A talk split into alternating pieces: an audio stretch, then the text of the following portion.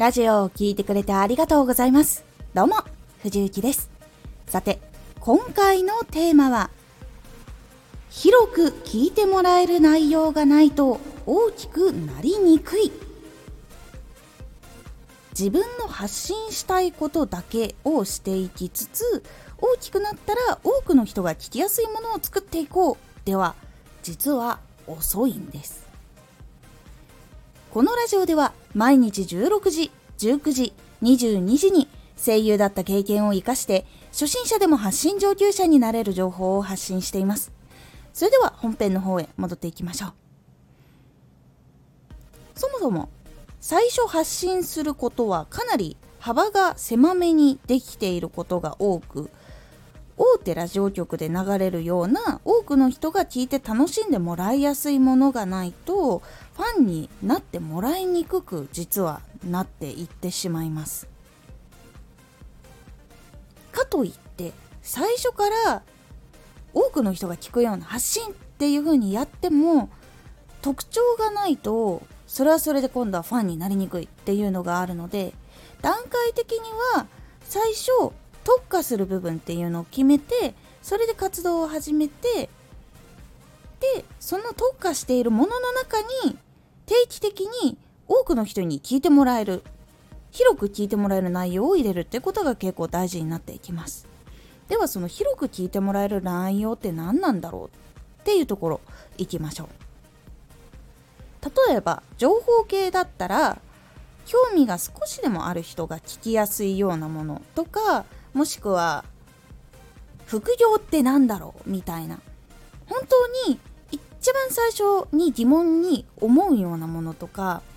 ちょっと自分がやりたいとまでは思ってないけど興味はあるから聞いてみようってなる。本当にそのちょっとだけ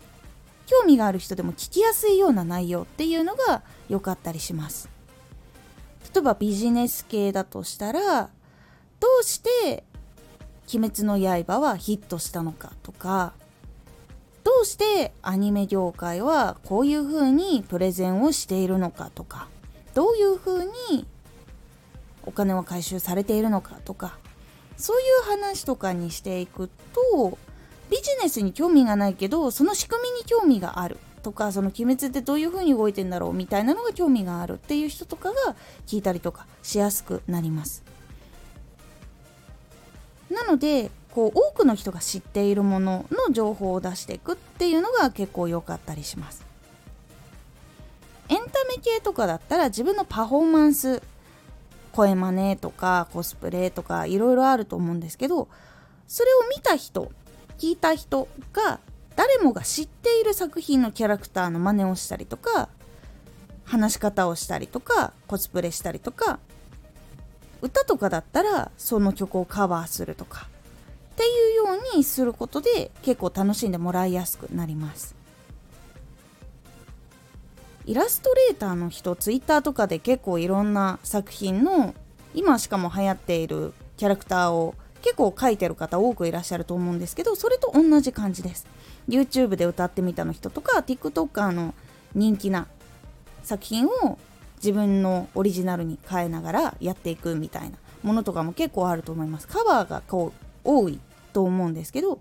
実はそれっていうのが広く聞いてもらえる内容がないとファンになってもらいにくいっていうのを理解していることが多いです。なので結構これ大事な部分になってきます。自分が発信している内容ってどういうレベル帯の人に聞いてもらいやすいのかっていうのをちょっと考えてみるといいかもしれません。がっつりとやっていきたい人で勉強も始まっている人じゃないと聞けないなっていう内容になってたりとかもしくはコアなファンしかこれ聞かないなとか自分のこと知ってる人しか興味持たないなっていうような方向になっていたら少し考えた方が